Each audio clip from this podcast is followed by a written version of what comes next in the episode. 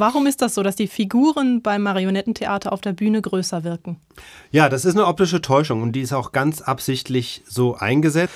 Und zwar wird diese Täuschung durch gleich mehrere Effekte erzielt. Also zum einen ist es so, diese Marionetten erscheinen so groß, weil die anderen Requisiten im Vergleich, also die ganzen Gegenstände, mit denen die Puppen so zu tun haben, Stühle, es ging ja um Tischlein deck dich, ja, Tische, Türen, die sind im Verhältnis etwas kleiner gestaltet. Und neben diesen kleinen Gegenständen wirken die Figuren dafür dann fürs Auge umso größer.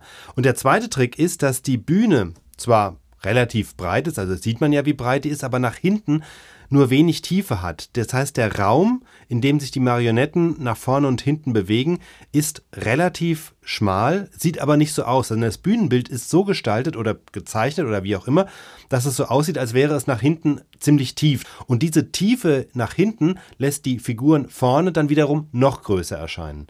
Und das funktioniert vor allem aber deshalb, weil eben der Zuschauer es mit künstlichen Figuren zu tun hat, weil er nicht weiß, wie groß die wirklich sind. Das heißt, er sieht die Tische, er sieht die Stühle und die Türen und geht erstmal davon aus, das ist so normale Größe.